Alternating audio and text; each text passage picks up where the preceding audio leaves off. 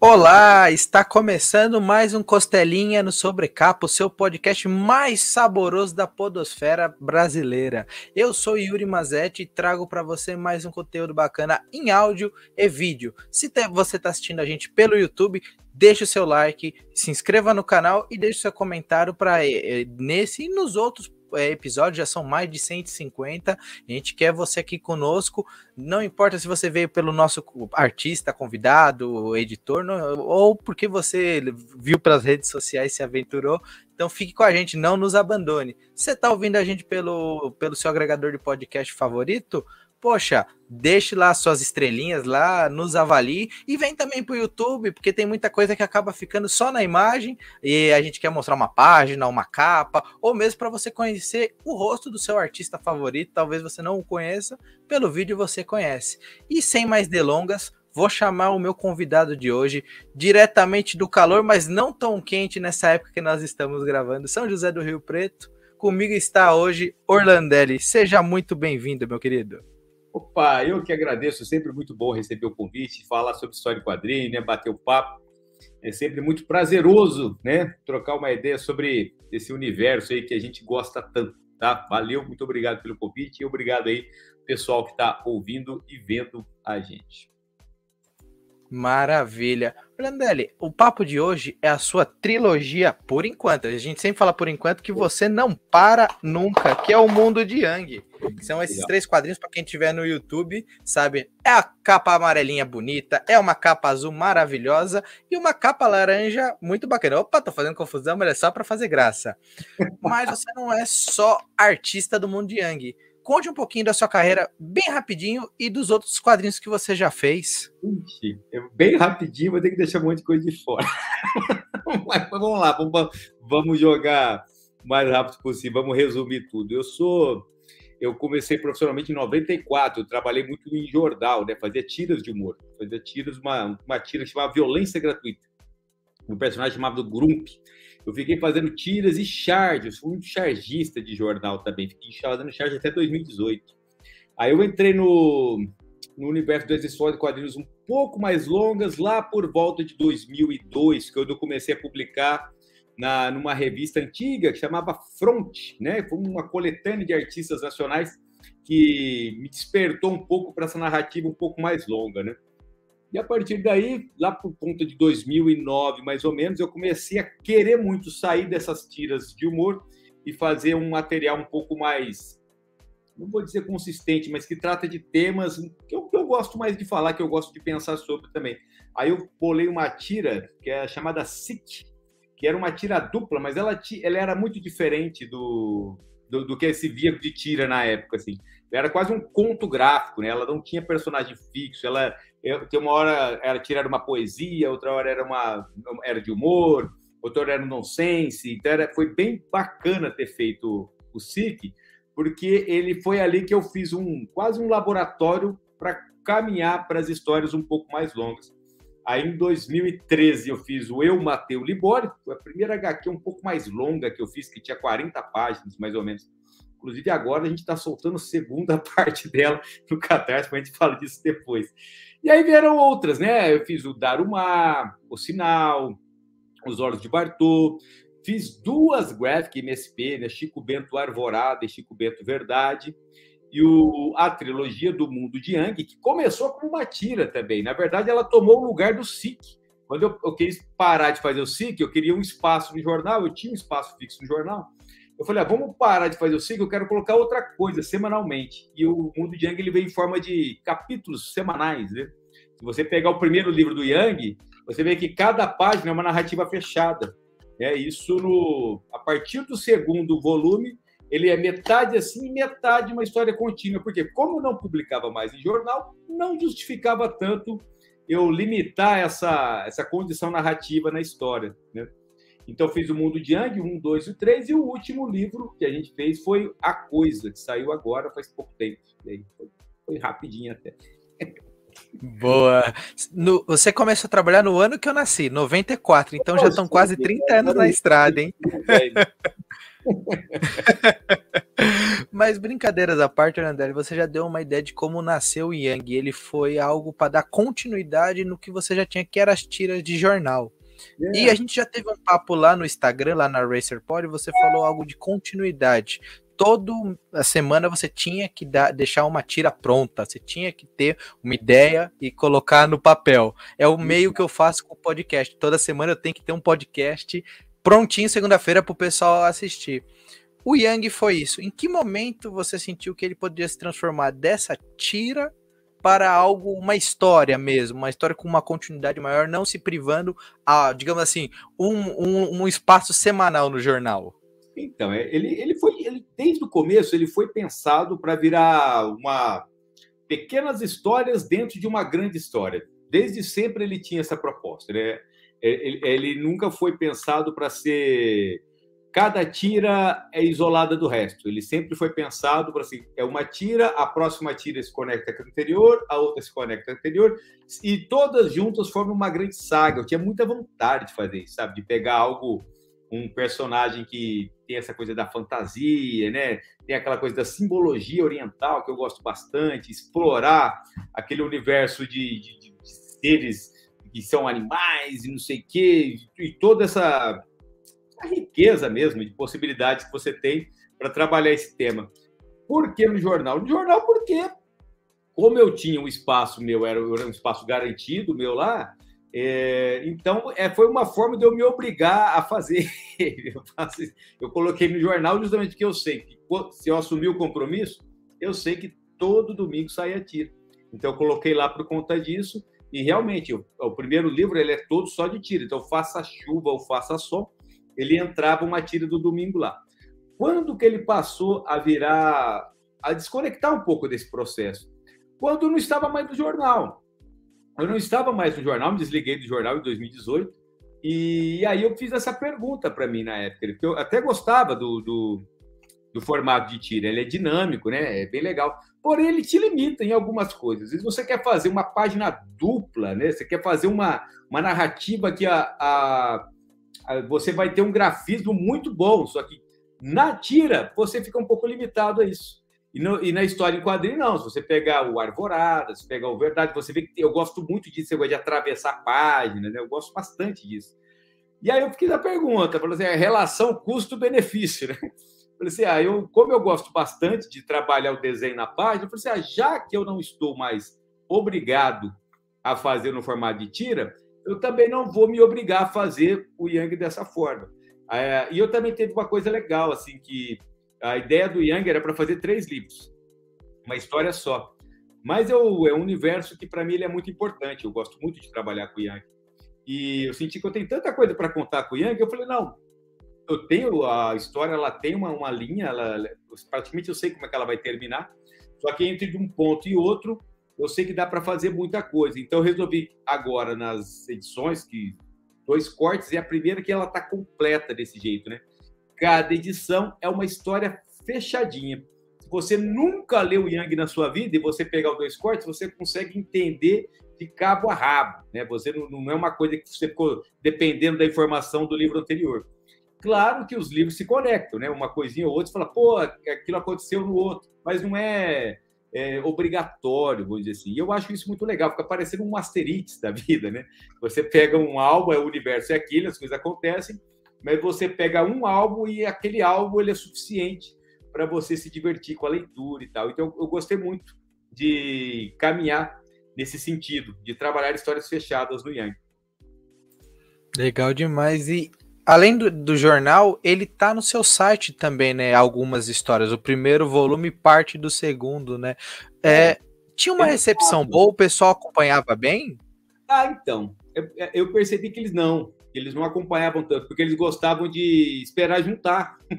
Eles queriam, eles queriam maratonar, não queriam, não queriam se separar.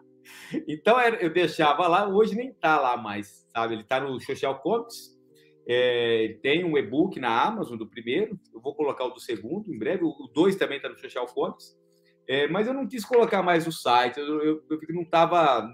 Não, não, achei o ponto, assim, eu queria publicar semanalmente justamente para criar essa, essa conexão, né? essa, essa coisa de esperar, mas percebi que, como é muito rápido a leitura, é muito rápido, ah, e leitores falaram para mim isso aí, eles esperavam, eles preferiam esperar juntar um monte, entendeu? E eu falei, ah, então não, não coloco, então deixa para lá. E, e, depois que virou história em quadrinho mais longa, né? Tipo assim, que é uma história fechada, aí sim perdeu completamente o sentido de colocar as páginas lá. Talvez eu explore. Eu, eu comecei a fazer umas tiras do Yang depois. E aí era tira mesmo, né? Tirinha que uma saga de 10 tiras. Mais para o personagem ficar circulando na, na internet. Mas é fora do álbum, né? É outra proposta. É, mas ah, no álbum mesmo, a ideia se colocar digital seria como e-book mesmo, penso. Eu acho que vai ser mais nesse sentido aí. Sim, sim. Você já coloca ele. É, é porque se criou esse, esse hábito, até por causa de, dos, dos filmes, séries da Netflix, né? Que a é. Netflix botou essa ideia do maratonar seis episódios em vez de ser semanais.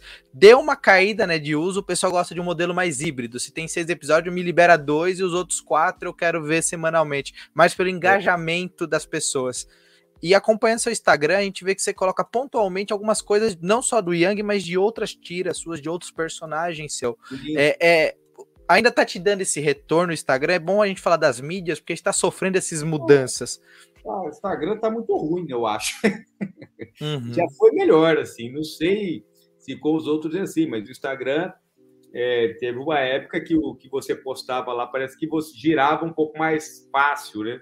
Eu não sei, eu li que tinha uma prioridade um pouco para vídeo, eu não sou de fazer né, aquelas hum. coisinhas ficar apontando dedo, não é muito a minha praia, nem tem interesse nisso também. Para mim é uma ferramenta para né, os meus leitores é, que, que, a gente conseguir se comunicar e mostrar algumas coisas. Mas eu percebo que o Instagram ele deu uma caída, assim, não sei se é, é aquela coisa do, da monetização, de você ter que impulsionar, coisa que eu não faço, né? Eu sempre coloco, é sempre muito orgânico. Mas é uma boa rede ainda, ainda é a minha principal uhum. rede social, é o Instagram. Por conta da imagem, eu gosto do Instagram por conta dessa coisa da imagem mesmo, assim, eu me sinto bem. Principalmente nos stories, os stories do Instagram eu uso bastante, né? A não ser quando eu estou na pauleira, eu acabo me afastando um pouco. Mas eu não, eu não, eu não consigo é, me programar, tipo assim, de fazer assim, eu tenho que aparecer tantas vezes na semana, eu tenho que fazer isso. Isso eu não faço. Eu faço, é, é, é uma coisa orgânica, me aparece alguma coisa, eu coloco. Já faz tempo que não coloca nada, eu pego um SIC antigo e coloco, sabe? Uhum. Para quem me acompanha, tá ali. Tem uma coisa legal também da rede social, é, isso é profissionalmente falando também, eu vendo muita tira para livro didático. Então é legal essas uhum. tiras circularem, entendeu? Então, às vezes eu coloco também para ver se ela, se ela começa a ser compartilhada, até para, em algum momento, o autor de livro didático, pô, essa tira se enquadra perfeitamente no que eu estou querendo dizer, e aí eles me procuram, eu vendo a tira para eles colocar no livro didático. Então, a gente vai, vai fazendo um pouco disso, né? Mas rede social, eu acho que perto do que era antigamente, assim, alguns anos atrás, eu sentia que eu conseguia aumentar o público muito mais rápido. Hoje ele está bem uhum. estagnado, assim, de verdade. Assim. Eu percebo, pelo menos. É verdade. O, o que aconteceu com o Facebook, que até virou uma mídia mais, é, mais esquecida, o Instagram quis acompanhar a tendência, né? O vídeo, aquele vídeo curto, alimentar. Parece que eles tentaram uhum. que ser o TikTok, fazer uma versão TikTok deles, que é terrível. Tentei entrar no TikTok, mas não dei conta. Não. É, porque é muito rápido. É uma mídia que se alimenta muito rápido e se esquece muito rápido. Sei da idade do TikTok. Ele, ele, é muito frenético, é uma coisa muito nonsense, é uma coisa muito. Por que, que esses caras estão fazendo isso? E, e eu não sei, se você não, não, não é uma rede que eu me sinto em casa. Ali eu parece que eu sou do Instagram e eu me sinto em casa, sabe? Eu, eu consigo uhum. colocar as coisas, consigo colocar. TikTok é muito pauleira, pauleira, pauleira. Né? Não, talvez eu não entrei de verdade. Talvez se funcionasse uhum. mais achasse um nicho que conversa mais com o que eu faço, talvez funcione. Mas eu tenho conversado com os amigos também, eu acho que cartunista vai pouco no TikTok, penso, não sei, entendeu? Uhum. É mesmo criador de conteúdo, eu mesmo baixei o aplicativo para talvez criar um vídeo curto de uma resenha é. ou aquela história de aquisições, tentar ver se o TikTok te abraça, mas é, prender o público em tão pouco tempo, né? Menos de um minuto, um minuto e meio, é difícil, é bem difícil. É, né? louco, é os vídeos que prendem o público, falam por que esses caras estão presos nesse, nesse vídeo? Esse vídeo não tem nada. Isso me deixa um pouco maluco. A gente fala, puto, o cara foi genial, hein? Em um minuto uhum. aí, nem isso, é coisa de segundos, na verdade, né? O cara fez uma coisa sensacional, mas geralmente é uma coisa muito estranha, assim, sabe? É mais um gesto que de repente viraliza e todo mundo começa a fazer. E é isso, né, cara? E é, e é exatamente só isso. Eu falei, cara, sei lá, é o, a fama pela fama. Na verdade, você não fez nada além de algo estranho, né? É. você pega lá um, um dançarino, um cantor, um cartunista, e de repente ele mostra o processo dele, fala, rapaz, olha que interessante, olha como ele faz isso. É, eu vejo que você não vê tanto isso lá, você vê sempre, é, é sempre uma coisa descompromissada, o que tudo bem também, não, nem estou falando que é um problema. Mas, assim, é difícil. É, é, é, vamos, como eu vou chamar a atenção? Eu não faço a menor ideia. Porque assim, esses caras fazem coisa pra caramba. Eu, eu, eu, já quero sair fora, mas você vai ver lá tem um milhão de acessos. Então, Sim. sei lá, eu acho que eu não converso tanto com a forma de pensar é, daquele pessoal, ou pelo menos no nicho que eu estou. Como eu falei, de repente, eu ainda não entrei na rede de verdade, a ponto de usar ela de uma forma que o meu público usa também. Né? De repente, de repente é um pouco. Provavelmente é isso, inclusive. Provavelmente é. Exato. É, mas foi com todas as redes, né? A rede não tem culpa, né? Você, de repente, uhum. você está coisa errada, né? Você não está com seus amigos ali, você foi numa festa furada, né? E você vira a esquina, seus amigos estão ali no outro canto, estar tá todo mundo na mesma quadra, entendeu? É mais ou menos isso. Exatamente. Mas voltando pro. No... A gente, é engraçado que a gente tá falando do mundo de Yang e rede social é um mundo, é um ecossistema é, e você vai vendo os braços. Rede social é uma coisa sensacional, assim, se a gente for analisar como relacionamento, né? É, não é nem de bem e mal, mas é como as coisas se comunicam, como afeta todo mundo, né? Como, ainda mais hoje em dia, né? Essa coisa do ódio, um xinga o outro, é uma coisa meio louca, assim, você não pode ficar muito, levar muito a sério. Eu, eu acho estranho quando as pessoas levam muito a sério as coisas. Assim, como não tem que levar a sério, cara. Você nem conhece esse cara, deixa esse cara pra lá. Sabe? Comprando briga, querendo é, arrumar o, a solução de algo, é complicado. Vai lá, o problema é você ficar totalmente desconstruído, você estragar o seu dia um cara que você nunca viu na vida, entendeu? provavelmente você nunca vai ver, entendeu? E assim, o cara ele não tem nada a ver contigo. E vocês não seriam amigos, entendeu? Então por que, que eu tô brigando com um cara que eu nem seria amigo desse cara, tá? Então, não dá. É lógico, tem hora que a gente compra mais briga também. Eu compro pouco, assim, mas de vez em quando eu, dou uma, eu respondo. Mas eu só respondo é, quando eu vejo que dá possibilidade, esse cara ele quer realmente argumentar, né? Porque aí eu uhum. acho legal argumentar. Eu acho legal argumentar até para a gente ver como é que está o nosso argumento desse jogo, né? É legal isso, né? Porque, pessoal, quero ver como é que tá meu argumento desse jogo. Aí você começa a argumentar, ah, o cara, o cara apelou, apelou, apelou, perdeu. E aí eu dou risada. Exato. Exatamente. Eu, eu, às vezes eu só argumento algo para ver até onde o cara vai brigar. E você só vai acompanhando, o cara fica. Pá, pá, pá, pá, pá, Umas coisas, você fala, pá, pá, o cara some, não responde o que você falou e começa a falar outra coisa. Ah, mano, você, você perdeu, cara. Você não, você não eu joguei a bola, você não devolveu, devolveu outra bola, então você perdeu, acabou. Você perdeu, exatamente. Isso vai muito, da gente tá falando assim, isso é tudo uma filosofia, um processo que você aplica no mundo Yang. Já pelo nome a gente vê, a gente tem uma filosofia mais oriental na, na publicação, a gente tem algo que a gente vê muito em filme é, parte de samurai, mesmo os tokusatsu da vida, que é o robô gigante, tem uma filosofia ali dentro. Mas da sua é aquela filosofia que eu, que eu gostei de pensar que é um bom humor, mas ao mesmo tempo é um humor que eu, que eu gosto de dizer que ele leva a calmaria. Parece é. que eu sempre estou me levando ao, horizonte. E é legal você comentar isso, essa filosofia, do, do Yang. Eu, eu gosto muito do, do que eu faço no mundo Yang, porque é uma coisa muito despretensiosa não tem a pretensão de ser uma filosofia, ele não tem a pretensão de ensinar como é que é o budismo, né? não tem a pretensão uhum. de ensinar qual que é a simbologia. Eu pego algumas coisas que eu já vivenciei, porque eu praticante de arte marcial faz mais de 30 anos. Então eu tenho uma uhum. vivência de, com essa cultura oriental muito por conta disso. Mas eu também não é essa coisa, tipo assim, tem que ser. Eu, eu, eu, eu tenho uma coisa estranha com protocolo, não gosto muito de protocolo, então isso vale para religião, para tudo. Quando começou a engessar demais, eu falo, não, gente, até aqui eu vou, dali para frente eu já acho que é protocolo, já tipo assim, é, é cerimônia, né? Mas a parte que me cabe, a parte que me interessa, é, eu realmente gosto muito. E aí eu tento, no mundo de Yang, na verdade, é, não é é, mostrar, a, é realmente colocar uma questão, né, um, um conflito, ou seja lá o que for, e como que eu penso sobre isso baseado em tudo que eu já vivenciei, assim. Então é uma mistura de cultura oriental, uma mistura de vida, é, tem um pouco de tudo.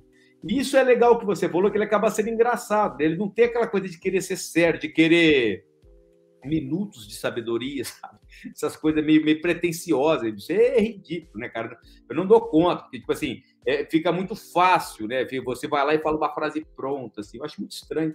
Vai ser a pessoa que a gente não se levar tão a sério, começar a, a ver que não é tão simples e começar a rir um pouco até dessas coisas, talvez faça mais efeito, talvez você internalize melhor essas coisas. E o mundo de Yang é um pouco isso, né? Eu pego essa. Ele é um. Ele, o mundo de Yang ele é muito ocidental, né? O, o Yang. O Yang não é oriental, ele. Ele não é. Ele é totalmente aquele moleque né, que é falastrão, né? É, o cara de pau, né? Fala fora de hora, tudo. Só que no meio do caminho ele vai passando por algumas coisas assim. E ele mesmo age de uma maneira oriental, né? No sentido de, de, das coisas que acontecem na HQ. E essa mistura eu acho legal, porque não, não fica didático, né? A ideia não é não ser didático. Acho que se, sempre quando você quer ensinar demais alguma coisa, não dá tão certo. Você pode, pode lembrar que as coisas que você aprendeu do teu pai, geralmente ele não ensinou, ele deixou você fazer. Ele não ficou falando, porque se fala, parece que você quer fazer o contrário, né? A hora que fala, não, vai lá, vai lá, Exato. vê o que, que tem lá. Depois você me conta. E aí você tá, quebra a cara e volta. Ele sabia que eu ia me ferrar. Exato. Mas você tá resumindo meu, muito meu pai mesmo. É, você tá resumindo é, meu pai. Isso aí é muito oriental também, sabia? Essa coisa de uhum. você ensina sem mostrar que tá ensinando. É, Kung Fu, Kung Fu tem muito disso, né? Você, você, você começa a falar demais, ó, é assim, é, é dessa forma que é feito, você cria um ambiente muito didático e parece que todos os outros caminhos estão errados. É tipo assim, ó, se faz assim, ok, então é assim que se faz? Então, se eu fizer assado, tá errado. Mas não é exatamente isso, porque cada pessoa é diferente uma da outra. Tá? Então, quando você deixa a pessoa meio que encontrar um, sei lá, o jeito dela de, de entender aquele conceito, porque na verdade são conceitos, né? E aquele conceito você você arruma o seu jeito de interpretar aquilo e o seu jeito de colocar na tua vida. E às vezes não é o jeito que o teu pai, meu pai, ou professor, não sei quem passou. Então, o professor oriental ele deixa muito isso da experimentação, né? Experimenta e vê o que acontece, né? Ele aponta o dedo. Tem até aquela analogia famosa, né, do Bruce Lee lá, o dedo apontado na lua, né? Se você olhar para o dedo, você perde o esplendor da lua. É mais ou menos isso só dá o caminho, mas você é que tem que ir lá e ver o que, que você sente com aquilo. Porque não adianta a pessoa falar, isso é o certo, você nem sabe por que é o certo, né? É, é uma coisa de internalização mesmo. E isso vem muito de oriental e de pessoas maduras. Os antigos faziam muito, os pais faziam muito isso, pode lembrar. Os pais, eu lembro, meu pai já fez várias vezes isso. Ele chegava e deixava a gente fazer as coisas, sabendo que a gente provavelmente não ia se dar bem. Mas assim, se ele falasse, ó, vai dar errado isso aí, você não ia respeitar, ia fazer do mesmo jeito e ia, ia ficar por isso mesmo, internaliza, né, cara? Você percebendo que foi você que aprendeu, você vivenciou, você, puta, eu não posso dar mole, porque eu fui por minha conta e deu errado, né? Tal. É isso falando das coisas que deu errado, mas vale para tudo, na verdade, né? Exato, e querendo ou não, você talvez fazendo, pode não dar 100% errado. Dá errado, mas aprende algo, e seu é. pai aprende algo, sua mãe aprende algo também. Esse de certo e errado é, é muito relativo. Tem hora que você tem que fazer, tem hora que você tem que experimentar mesmo, assim, é lógico, você tem limites de perigo, né, que você pode ser muito burro também, né, você tem que ser um pouco esperto, mas uh, tem comportamentos. A, gente, a pessoa reclama do comportamento de uma pessoa, por exemplo, a pessoa não tem atitude, né? ela, ela tem muita dúvida. Isso é ruim, é errado, é errado, é errado, né? Entre aspas, mas esse comportamento faz ela não ficar também sendo extremista. Provavelmente ela não vai ser extremista. Então, tipo assim, é um comportamento que você vai moldando, você só vai tentando não chegar no extremo. Eu não posso chegar num extremo de não conseguir tomar uma decisão. Mas não tem Sim. problema eu ficar em dúvida com a decisão. Entendeu? Tem gente não. É que ali, ali, ok, nossa, esse cara tem uma personalidade, mas provavelmente a chance desse cara errar é grande também, porque ele não analisa tão bem, né? E é uma vantagem também, porque às vezes você ficou demorando demais e o cara foi lá e fez. Então não tem nada o certo e errado. É você não ser extremo a ponto de tomar uma atitude sem pensar nada, que aí você vai errar demais, às vezes você erra uma coisa que não dá para você voltar atrás. E também não ser o extremo da pessoa que não consegue fazer as coisas por indecisão, né? Porque não tem, tem muita dúvida. Você pode ter dúvida, mas uma hora você tem que escolher o caminho. Então é você fica ali no meio, né? A gente sempre fala do caminho do meio, né? O caminho do meio é o melhor caminho. Se você não está em nenhum extremo, você tá, você consegue olhar o que está acontecendo dos dois lados e vai caminhando e as coisas vão acontecendo. Exato. E a gente pode falar até disso da evolução do personagem, né? A gente vê aqui nos, nos três volumes, né? O primeiro foi esse aqui, é o Mundo de Yang, não tem um subtítulo, né? A gente uhum. tem o Mundo de Yang Rumo ao Sul, que foi o segundo volume, e o Dois Cortes, né? Que é o terceiro volume. E se você lê sozinho, você a compreende, mas lê os três. Ah, é outra coisa. Ele, ele é, ele é progressivo, né? Ele é progressivo. Apesar das, das histórias serem é, isoladas, você consegue compreender, uhum. mas a, a, cronologia ela é progressiva. o próximo número, o Yang já vai estar com o Patiantor, ele já está com as facas já. Ele, essa ele não perde mais, né? Ele, é, é outro processo. Né? E é uma história que ele, você não depende nem de saber por que, como que ele ganhou essas facas. Se você souber, é legal. é Exato. Porque isso pode, eu pelo menos faço uma analogia com a vida. Eu te conhecia, vai, três anos, quatro anos, foi. Três anos, né? Que foi em 2019 na, no Fuso Nerd. Eu não preciso saber quem é o Orlandelli há muito tempo atrás. Eu posso saber o que ele é daquele dia em diante e aos poucos ele vai me contando. Ah, eu fiz. Isso aqui também, vai. Não perde. Você não depende daquilo que estava atrás para apreciar o que está, né? Consumir as coisas que ele faz agora, né? E é bem legal, é bem bacana isso aí eu gosto bastante também de dar essa, essa possibilidade de você não, não precisar ler um, dois, três, quatro. Então, o cara leu um, ele leu quatro, ele leu três, ele leu seis, e aí vai. É bom. Sim. Tanto que não tem numeração, você não vai pegar a capa dele, tá lá, número um, tal, número é, dois, tal. Não tem. É também. algo que eu já cheguei a pensar. Será que eu me estou criando um problema? Mas assim, a, quando eu não coloquei numeração, a ideia era um pouco essa, são coisas soltas. Mas eu, eu, eu penso que, sei lá, se talvez em um momento o número é para você identificar qual que é, mais fácil falar, não sei. Mas eu não, tô, eu não tenho pensado em colocar volume, não, porque não é uma cronologia, né? Não é uma coisa assim, ó. São histórias, histórias soltas. Como se você lesse, sei lá, Agatha Christie, sabe? Um, uhum. um, lá, não tem a primeira, a segunda, a terceira história, tem as histórias do personagem. É, é, a ideia é algo parecido com isso, as histórias do universo, as histórias dos personagens. Sim. É legal, talvez, em uma próxima publicação, uma reimpressão, colocar no última folha, ah, é, Mundiang 1, só para o pessoal olhar no fundo e falar, opa! Aquela coisa do, do, das edições que já saíram, né? Exato, exatamente. Aí o cara fala, opa, tá faltando uma na minha coleção, só tenho duas, como assim? E vai atrás também, cria isso. Começou pelo dois cortes, tem uns leitores que eles não sabiam que existiam os, outros dois, né? E agora eles foram atrás. O, o primeiro tá bem esgotado já. Tá, logo, logo não vai ser fácil achar o primeiro mais, não. Porque o do César já acabou tudo. O meu eu devo ter aqui um, pouca, pouca coisa. Né? Tem e-book, mas físico logo, logo acaba. O dois cortes ainda tem um tanto, e o Rumo ao Sul também tem bem pouco. E o Rumo ao Sul só eu tenho, né? Porque ele já passou. A partir do Rumo ao Sul, comecei a fazer meio que independente na minha editora, que é o Gambatê, né? Com um selo que eu uhum. criei para publicar o meu material e, eventualmente, talvez publicar até outros autores também, dependendo uh, como isso caminhar, né? Porque eu criei um selo meio que para isso, né? Para poder trabalhar edições, porque você tem mais volume, você consegue negociar melhor algumas coisas, e a gente vai dando o nosso jeito aí. Que legal. Aí, ó, pessoal que estiver ouvindo o podcast ou assistindo, é quadrinista, quem sabe no futuro você não participa do selo Gambatê e não faz um quadrinho com o Orlandelli. Editado pelo Orlandelli. Olha aí, é que, que, que, garbo e elegância. Você tocou num ponto, né, muito bom que também está numa das minhas perguntas, que é a publicação do Mundo Yang. Essa minha edição é a edição é a sua independente, mas ela também saiu pelo SESI.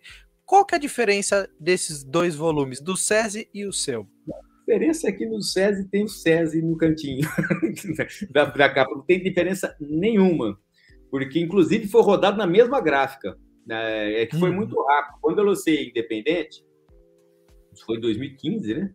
Finalzinho de 2015 eu lancei Independente, e logo em 2016, o SESI entrou com tudo nos quadrinhos.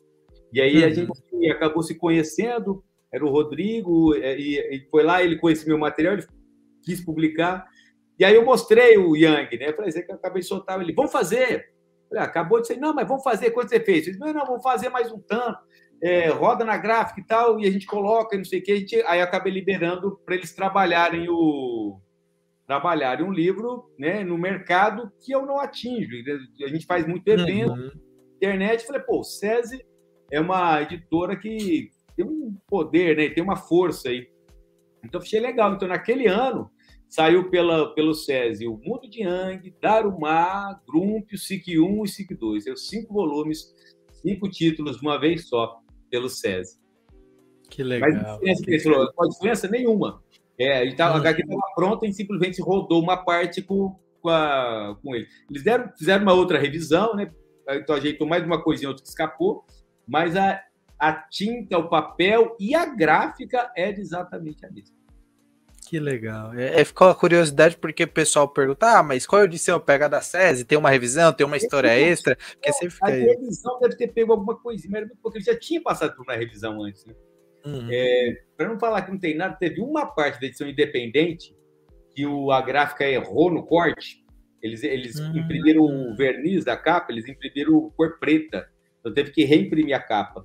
Então eles refilaram uhum. de novo, então ela ficou com 3 milímetros um pouquinho mais baixo, a edição independente. Uma parte, outra parte está com 19 por 19, tem uma parte da tirada, da tiragem, tipo selo olho de boi, sabe? Você tem uma parte de que é 3, 3 milímetros é, menor do que, a, do que as outras duas. Hum, acho que é a minha. A tua tem uma. Foi sorteada. Ah, mas... Não, mas tá valendo, é, é, é o que eu brinco. Independente, né? A gente, na época, quando fez, é... independente é um pouco isso, né? Tanto que depois já rodou hum. em outra gráfica. Você vê que agora, a partir do Rumo ao Sul, ele já tem um projeto gráfico um pouco mais direcionado ele tem uma a capa, é, é, ela conversa com a capa, com a próxima capa, tudo. A primeira edição, ela é um pouco assim, como vamos começar a fazer, né? E aí foi para uma uhum. editora e voltou para mim, então teve isso, né? Mas é, é mais ou menos isso. Né? A gráfica ela teve esse esse deslize, entrou uma parte da tiragem, não sei, acho que uns 300, 300 exemplares e saiu um pouquinho com esse degrauzinho. Eu até avisava, ah. quando eu colocava na minha loja, eu essa edição independente, edição independente. Aí na hora do tamanho eu colocava 18,7 de altura. Uhum. Porque eu, é, eu sei que é chato, você coloca lá e tem um, ah, tem um carinha com a cabeça baixada ali no meio. Você até a paninha yeah. delas de vez em quando, pô. Imagina. Imagina a gente, né? Que é, vamos dizer assim, tem é, menos recursos. É independente, eu acho que o certo é não errar, mas o, o projeto do uhum. Yang mudou muito, sabe? Ele era para ser três Sim. livros, né? Ele era para ser três livros. Aí depois, agora eu vou fazer a série. Aí eu falei, não, é 19 por 19. E agora que voltou para minha mão, eu também faço questão de não, de não sair mais nesse formato, sabe? Então, mantém ele nesse formato. E até por ter acontecido isso, que isso me deixou muito chateado, fiquei muito, muito cabreiro por ter acontecido isso, Agora eu já chego e já pego no pé e falo, assim, vier, você esquece, né? E, e eu só fui ver isso, eu estava no FIC vendendo, eu estava vendendo, tinha vendido um monte já. E a hora que eu fui ajeitar um tanto para colocar na mesa, a hora que eu bati, deu degrau. Eu falei, mas que que é isso? E aí que eu vi na minha mesa o mesmo volume, era tudo o só, tudo número um. Um hum. tinha no 19 e o outro tinha um degrauzinho abaixo. Eu tinha vendido uma porrada já. Não, tá certo. Inclusive... Por isso, inclusive, que acabou rodando um pouco, não sei se eles tiveram que rodar depois uma parte do. Esse parte que saiu, saiu. Mas uhum. eles tiveram que rodar uma parte no tamanho certo. E aí foi quando uhum. o César entrou. O César falou: ah, então já que vai rodar, então roda um tanto a mais, a gente coloca também. Tá, tá, tá. E a gente fez um bem bolado lá. Não, legal. Inclusive, é, por que o formato assim quadradinho, no caso 19 por 19? Porque, primeiro, por conta que ele saía no jornal, né? Então era uhum. uma tira tripla. Então ele era do formato quadrado. Por conta daquela. Eu, eu tinha um espaço do SIC, que era uma tira dupla. Só que pro que eu queria fazer com o Yang, a tira dupla ia ser muito pequena. Eu queria, uhum. eu queria que ela fosse um pouquinho mais alta. É, e eu não queria um livro horizontal, sabe? Se fosse para virar livro. Eu falei, ah, então, aí eu pedi para o editor para me dar mais uma tira né? Porque assim, é, de, sa de saía quatro tiras no, no jornal. Uhum. E de domingo eu pegava o espaço de três. Saía a minha e mais uma só. E, então, por conta disso, porque como saía do jornal, a gente colocou formatinho quadrado, porque era o espaço que eu tinha para publicar a tira. E aí ficou, eu gosto do formato quadrado. Você viu que o próprio Libório já veio quadrado, já era quadrado. Uhum. Ficou Mas é bonitinho. É engraçado. Fernando Garuso, quando ele pega os livros, ele vai comentar, ele odeia o formato quadrado. o formato quadrado que o Orlando ele adora e eu detesto, que não, você não encaixa em lugar nenhum, mas eu acho simpático. Então, você vê, o Libório é, é, é, quadrado, a coisa ficou quadrado, né? Uhum. O próximo Libório agora é quadrado também, porque na verdade é uma impressão da primeira também. É, é uma encarnação. Eu acho bonitinho. Acho que vira um, um, um objetozinho. E tem a ver com Yang no sentido de, dessa coisa afetiva, né? Uma coisa quadradinha, eu acho legal. Não, demais. E é curioso porque a gente sempre fala da lombada, do, do processo gráfico, e é legal ver que o processo gráfico às vezes é o que a pessoa sente também. Eu senti que o quadrado é bonitinho, eu vou é seguir o processo. que legal, achei muito simpático o quadrado. Quando eu vi o Godard, eu tinha visto aquele livro do Laerte, uhum. dele editou, que é o. Eu não lembro, eram umas tiras que ele publicava no, na Folha também, que era negócio de televisão lá, que ele, com a época que ele é antiga, que ele, uhum. ele contava. Era, são várias tiras, cada página é uma tira. É, né, que, que ele via aquelas faroeste, via aquele não sei o quê, ele, ele criança, assim. E o livro é quadradinho, eu sempre gostei daquele livro. E aí, a hora que fui fazer o Yang, falei, puta, quadradinho vai ficar simpático, né? Eu, eu acho um formatinho simpático. Ele não era para ter muitas páginas, eu não gosto de coisas grandes e finas. Eu acho que vira uma coisa muito molenga. Né? Uhum. E quadradinho parece que ele tem uma firmeza, ele fica legalzinho, assim, é gostoso de, de manusear e tal. Não, legal. É, é, é, é, mais um bastidor bacana de se ver, assim, da produção da ideia mesmo, do processo. E além de tudo isso, a gente teve a publicação dele no Catarse, né? Do segundo e do terceiro volume. Segundo e terceiro. Esse momento que você decidiu ir para o Catarse foi mesmo para tentar ver o público? Foi o método que você escolheu? E tem duas diferenças, né? No primeiro foi um tudo ou nada, precisava sair de qualquer isso. jeito. E o dois cortes ele já estava é, andado, ele só você só colocou como uma, um canal de venda, né? Isso. Qual que foi a, a ideia de cada projeto? Hoje o Catarse, eu acho que ele funciona muito como uma pré-venda, assim. Eu hum. acho que ele modificou muito até. É, eu, eu adoro fazer as coisas do Catarse, porque ele é realmente essa ponte entre leitor e obra, né? Ele não é simplesmente um vamos ajudar a publicar esse livro. Ele é uhum. vamos, eu quero comprar esse livro, né? Vamos ajudar esse livro a acontecer. Porque não é uma coisa só de é, vamos publicar, mas eu nem faço questão. Não, o, tanto que tem hoje grandes editoras usam o Catarse. Todavia publicou né, o, a Confinada, editoras grandes acabam usando o Catarse. Por conta disso, ele, ele, ele chega em leitores de uma forma muito confiável, porque a plataforma ela tem essa credibilidade, ela conquistou uma credibilidade né, no, no, nessa questão da, da compra digital e tal. E quando eu coloquei o Rumo ao Sul lá, foi pensando nisso. Na verdade, o, o Rumo ao Sul, eu coloquei primeiro venda na minha loja, sabe? Uhum. O lançamento foi venda na minha loja. E, e aí depois eu falei, puta, eu vendi um pouquinho, falei, deixa eu colocar no Catarse. Aí eu coloquei depois que eu já tinha feito uma pré-venda na minha loja. Já tinha feito uma pré-venda na minha loja.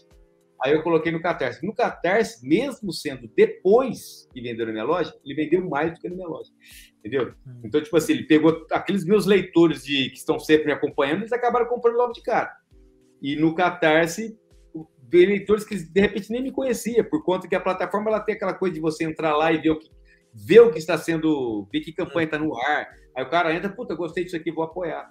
Então eu vejo assim, é um excelente lugar para você se conectar com leitores. Assim. Então, eu, eu, pretendo continuar fazendo muita coisa pelo Catarse, sabe? Independente. É como, por isso que eu vejo muito como pré-venda mesmo. Assim, ó, a gente vai fazer um projeto e o Catarse acaba sendo um, um excelente lugar para você direcionar boa parte dessa tiragem, né? Que são leitores que te acompanham, são leitores que eles gostam muito do Catarse, porque sempre tem algo a mais.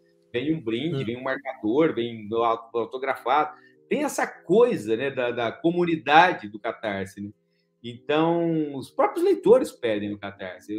Faz coloca no Catarse. Eles falam, coloca no Catarse. Porque além de querer comprar o livro, eles querem, passa pelo Catarse, porque já confia na plataforma, sabe que tem aquela coisa da meta estendida, então sempre tem a possibilidade de você ganhar algo a mais. Né? E eu acho legal também isso. Eu, é, cada vez que você cada projeto que você faz no Catarse parece que você ganha um pouquinho mais de público, né? Aquela pessoa que te conheceu e agora ela volta e traz mais alguém. Então é muito legal fazer no Catarse. Tanto que o Dois Cortes que você falou, ele não dependia de dinheiro para acontecer. Ele já estava impresso, né? Por quê? Porque ele ganhou o PROAC, então tinha a verba para imprimir. Mas, verdade seja dita, né? Livro impresso não serve para nada. Se o livro não chegar na mão do leitor, o que, que adianta você ter mil livros impressos? Entendeu? O livro tem que chegar na mão do leitor.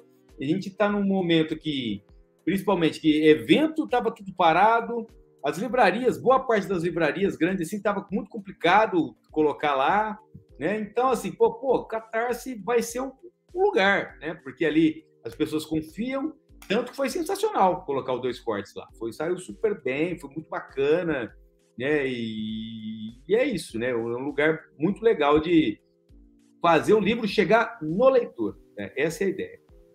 Legal. E você sentiu então, Orlando, que você tem um público agora, digamos assim, não vamos falar fiel, mas você tem um público contínuo que segue as suas publicações no Catarse. Você coloca uma Sim. publicação, tem um pessoal que, que já adquire, é, já, já cobra as metas estendidas. Você sentiu já isso? Eles acabam voltando, né? Não que assim, todos eles voltam, mas assim, já se espera que você vai fazer alguma coisa pelo Catarse. Se você coloca um livro, às vezes é que você coloca um. um, um pessoa vê que você está produzindo, você coloca uns prints, ó, oh, estou fazendo uma nova HQ. Aí, às vezes, uhum. já no direct pergunto, vai estar no Catarse? Eu já pergunta direto, já, né? Então é legal. E é, e é muito descomplicado também, né? Você, aquela logística de receber, pagar. O, cara, o leitor, ele quer segurança também, né? Na, na hora de uhum. efetuar uhum. essa compra. E o cara que está acostumado a comprar no Catarse, ele já está com o seu cadastro pronto, então é muito descomplicado. Né? Eu compro muito no Catarse também, e é muito simples falar, pô, comprou, está comprado, você não tem que fazer mais nada. Entendeu? Então agora você entra, faz na loja, não que é ruim, mas vai lá, faz o cadastro, não sei o quê, não sei o quê, não sei o quê. O cara, não, coloca no Catarse, já estou acostumado já, eu sei como é que é, já confio. E o Catarse tem nisso de você fazer a sua parte, né? Porque vira e mexe uhum. aparece alguns criadores que demora muito além da entrega, tal. Então eu procuro sempre é, entregar aquilo que eu prometi. Eu sempre penso muito no que eu vou prometer, porque se eu prometer eu tenho que entregar, porque senão fica muito. Se perdeu a credibilidade também aí já era, né? Não é legal. É, você vê que as próximas campanhas começam a cair, cair, cair, até o momento que elas nem se sustentam mais, não por dinheiro, mesmo o público mesmo, eles falam, ah, esse cara aqui eu não confio mais. É esse, triste esse, mesmo. Esse, não apoio mais nada de fulano, entendeu? É. Porque faz dois anos que ele falou que prometeu que entrega, não entregou até agora. É complicado, né, cara? Dois anos é muito tempo, né? E aí, e aí é, é ruim, né? Porque vai criando uma. Quer saber, a hora que sair, eu compro, né? Aí o cara não apoia no Catarse, ele deixa para quando sair. Quando sair, às vezes até esquece, perde aquela, aquele envolvimento do, do momento, né? Então, não é legal você fazer uma campanha sem planejá-la direito, né? Na verdade, é, é hum. falta de planejamento mesmo. A pessoa Sim. achou que ia terminar em tanto tempo, mas não contou que ela precisa pagar as contas nesse tempo, né? Então aí vai pegando serviço e não sobra tempo para fazer HQ. Aí é complicado. Eu sempre faço campanha com HQ quase pronta. É muito difícil eu colocar uma campanha sem eu ter desenhado nada, assim, sabe? De criar o é. Libore que eu estou fazendo a próxima já está 90% pronto. Provavelmente, quando terminar a campanha, vai, ela vai estar tá pronta, está indo para gráfica já. Então isso é legal é. também. Você não quer comprar um negócio ficar esperando muito tempo também, né? Quer uhum. já tacar o pau. Sim. E terceiro volume, dois cortes, já está na mão da maioria. Se vocês ainda não compraram, vai lá na lojinha do Orlandelli e compra, aproveita a próxima campanha para montar combo se tiver. Tá na Amazon agora também. Tá na minha loja também na Amazon, naquela, naquele esquema do Prime. Marketplace. Prime você não paga o frete, ah. é direto na Amazon mesmo, assim, o dois cortes e a coisa. E agora ver se eu coloco mais algumas outras coisas lá também, mais do Bartô, né? Uhum. Tem muita gente que essa coisa de aproveitar o frete grátis, né? E na Amazon ela tem essa logística foda que dá e a gente conseguiu uma coisa. Então tá, tem algumas publicações minhas nessa condição e eu sei que faz diferença para muita gente. Só de você não ter que pagar o frete já ajuda bastante. É verdade. Então, no futuro temos mais Yang. O que, que a gente pode esperar desse personagem? Ah, o Yang é um personagem que eu, eu gosto muito de contar histórias com o universo do Yang. Eu sempre parto de uma do problema, né? Mas de, de uma de, de, uma de uma, de uma, de uma de um questionamento de alguma coisa ruim, uma coisa que você teria como você se comportaria diante de uma situação dessa, né? Como você se sentiria? Geralmente tem muita emoção, né? O Yang é um personagem, ele é muito, ele envolve coisas muito emotivas geralmente perdas, geralmente coisas ruins que aconteceu. Uhum. E, na verdade, quando isso acontece, o, as histórias do Yang não é tanto o fato que é importante, é muito mais a tua reação ao fato acaba sendo mais importante do que a próprio, o próprio fato. Então, as histórias do Yang acaba sendo um pouco isso. E as, as próximas, né, essa que eu vou fazer agora também, não vai fugir. Talvez essa próxima, provavelmente a Harumi vai aparecer um pouco mais, quer contar um pouco mais a história uhum. dela e tal. E, mas sempre vai ter uma situação que, que a gente tem que engolir um pouco atravessado. E aí é legal que quando eu faço uma história dessa, eu acabo pensando muito nisso. Então me ajuda até a desatar os meus próprios nós né, na garganta diante de, diante de alguma situação assim. Então é, eu adoro né, escrever e desenhar as histórias. Eu sinto saudade. Quando eu fico muito tempo sem fazer, começa a me dar até saudade de fazer. Mas agora eu estou é. terminando as Embora a próxima provavelmente já vai ser ela. Vamos ver quanto tempo nós demora para finalizar mais essa. Não, legal demais. E o público, antes da gente caminhar para o final, como que eles estão recebendo essas histórias? Tipo, os feedbacks dele nessa dessa parte de desatar um nó. Você percebeu que o pessoal te reporta isso? Ah, eu tava num dia ruim, eu li, consegui me tranquilizar um pouco, ou mesmo tinha um problema e lendo eu comecei a refletir sobre e fui em busca da, da solução. Você tem esses feedbacks assim? Ah, o Yang, o Yang ele, ele, ele traz muito isso mesmo. É, é, incrível, assim, porque é uma história engraçada, né? Ele, é ele tem muito humor, mas é muito difícil um leitor comentar o Yang e não falar sobre isso. Ele não falar, nossa, passou aqui, você tem uma parte. Ele... É muito comum, sabe o que, que eu acho legal? As pessoas, na hora que ela vai compartilhar alguma coisa do Yang, ele pega uma frase. Eles printam uma frase, está muito mais interessado naquela frase do que se a página tá bonita e tal. Ele, então, às vezes eu coloco a página, ele não coloca a página, ele coloca lá e fecha no balãozinho, e coloca o mundo de Yang. E aquele balão, de repente, deu um insight, né? deu um insight, de, girou uma chave que foi legal, é legal essa coisa de você pensar sobre, né? E quando você tem um esse clique de você conseguir, é verdade, isso aqui, é, isso aqui é interessante pensar dessa forma. E como a gente comentou antes, né? Não é didático. É uma coisa que está ali, você simplesmente pode não pensar também. Ela, ela circula ali de uma maneira muito descompromissada. E as pessoas acabam pensando algumas coisas ali. Eu acho sensacional isso. E, e, eu gosto bastante né, dessa troca. E as pessoas acham o Yang muito carismático, tem outra coisa muito legal. Né? Ele não é, ele não é o que eu falei, ele não tem nada a ver com minutos de sabedoria. Ele, ele perde aquela pose de, de, de, sábio, né? Isso que é legal do Yang. Ele, ele trata alguns assuntos filosóficos, né? trata algumas coisas essenciais, mas sem aquela formalidade do, do, do, do, né? do, do sábio, né? do, do, do ensinamento. Né? Então, acho que as pessoas ficam até um pouco mais tranquilas de circular ali e acaba aproveitando até mais, né? não fica com. Porque o próprio Yang ele não respeita tanto esses protocolos. Né? Então, é, às vezes a frase ela, ela tem uma carga dramática, ele já vem, já corta no meio e fala: ah, pelo amor de Deus, tem nada a ver isso aí. Então, às vezes a pessoa está pensando aquilo e, e ela fala: pô, verdade, não sou só eu que penso assim. Mas atrás daquilo aí sim tem a virada de chave e aí aquilo começa a fazer sentido, né? Não é aquela não é aquela formalidade que conta, é o como você tratou aquilo, a situação e aí de um jeito ou de outro a pessoa acaba trazendo algo a mais nessa leitura aí. E é bem legal. Que demais. Olha, é, é gostoso. É gostoso porque, como eu falei, eu, eu sinto essa calmaria. A gente pode ter o corte abrupto da, da, da, do, da filosofia leve do quadrinho, mas é o que deixa tão equilibrado.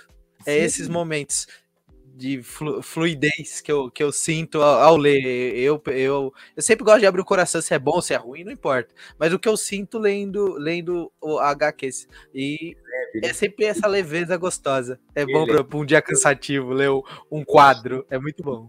Muito leve também. Acho que leve é um adjetivo muito bom para a história dele. É leve, sabe? Não é uma coisa leve, ela não é raça, né? mas ela é só leve. Ela é leve, ela flui. Isso trazendo alguns temas mais estranhos, e mesmo assim você ainda consegue fluir de uma maneira é, não muito né, amarrada. Você parece que você consegue achar talvez normal, mas natural. Eu acho que por mais estranho, por mais é, indesejável que seja algumas coisas, no Yang aquilo não parece que é normal, mas é natural. É, é natural e você tenta olhar com uma certa naturalidade até para aquilo que você não gostaria que acontecesse, né? Você vai querer isso? Não, mas isso é natural, a vida é assim, né? E o Yang ele mostra isso, né? Não é porque eu quero ou não quero. Ó, é assim. Como é que a gente vai se comportar diante daquilo que é, né? Não do que eu gostaria que fosse. É bem isso. É, exatamente. Primeiro, antes da gente partir para os finalmente, a gente encerrando o papo, é, quando sair esse podcast, já vai estar no ar a próxima campanha é, capitaneada por você, Landelli. Dá uma palhinha pro pessoal que esperar dessa próxima campanha, quando ela começa exatamente, até quando ela vai e o que ela contempla. Vamos lá. Bom, a campanha é a continuação do Eu Matei o Libório. Né? Esse livro aqui é de 2013, né, que conta a história do Libório, que é um, um sujeito muito bom, ele é muito bonzinho, ele é, ele é um cara, né, não, não deixa ninguém na mão, tudo. Só que, como o próprio título já fala, né, alguém matou Libório. Então, a história, por que, que alguém mataria alguém tão bom? Né? O primeiro livro é basicamente isso. Né? O cara, como é que você faz mal para uma pessoa tão boa assim? Aí o segundo livro, ele vai do, daquilo que aconteceu, né? Porque, não, sem dar spoiler, né? não vou falar nada, que é para ninguém perder a leitura. Mas, assim, quando saiu o HQ de 2013, a reação geral dos leitores era eu também mataria o Libório. Todo mundo mataria o Libório. Então, caramba, aí eu comecei a pensar, é, como alguém. Então, que bondade é essa, né? Que coisa boa é uhum. essa? Solta, faz despertar um gatilho de algo tão ruim como é você querer fazer mal para alguém. Né? Então ficou isso no ar, né? Ficou isso no ar, né? Que bondade é essa que desperta algo ruim em você? E, e a continuação, ela meio que amarra tudo. Eu acho que tanto quem leu a de 2013 como quem não conhece a HQ vai, vai achar muito legal, assim. E o legal é que essa campanha vai ter as duas histórias de uma edição só, né? Se a pessoa que não leu a de 2013, ela vai... Nessa edição, ela vai conseguir ler a de 2013 e a continuação, tudo no mesmo livro. Porque a de 2013, ela estava esgotada, fazia anos já que essa HQ estava esgotada. E para não só reimprimir, eu aproveitei, fiz a continuação e amarramos tudo no, numa edição só. A campanha começa dia 15 de junho, né? Quando isso aqui for publicado, ela já começou, e ela termina dia 11 de agosto.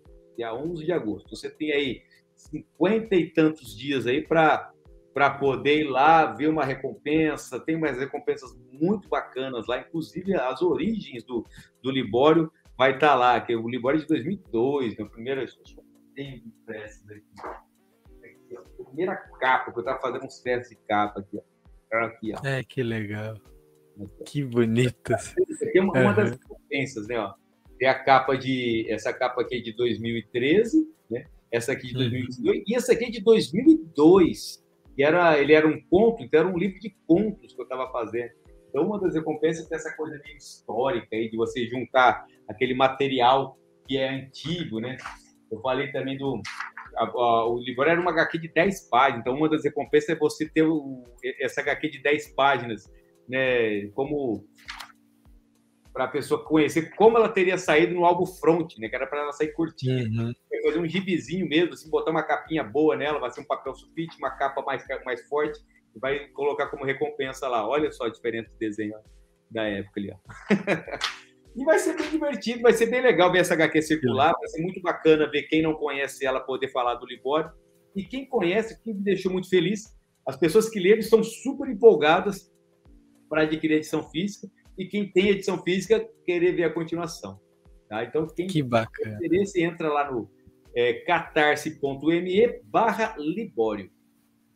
Legal demais. Para quem estiver ouvindo a gente, vai ter o link direto aqui na descrição do, da, do vídeo aqui no YouTube. Então, a, ouvindo o papo, clica lá, dá uma olhadinha e coloca a recompensa que cabe no seu bolso aí para poder aproveitar essa a edição que já está esgotada e ver o que vem de novo com o Libório e ver essa. Cara, é uma, é uma raridade a gente ver o pessoal resgatando esse, esses materiais, sejam o próprio autor ou mesmo outros autores é, resgatando essas raridades. É legal demais. Para quem, como eu, não pôde ver na época, porque era muito novo ou nem era nascido, a ter esse material em mãos. Muito, muito Sabe bacana eu mesmo. Eu estava procurando essa HQ aí para para poder fazer essa recompensa, eu achei as outras histórias que eu fiz do Front. Caramba. Tudo de três páginas. Eu devo ter feito várias histórias do Front, páginas, que só foi publicada lá, ninguém conhece.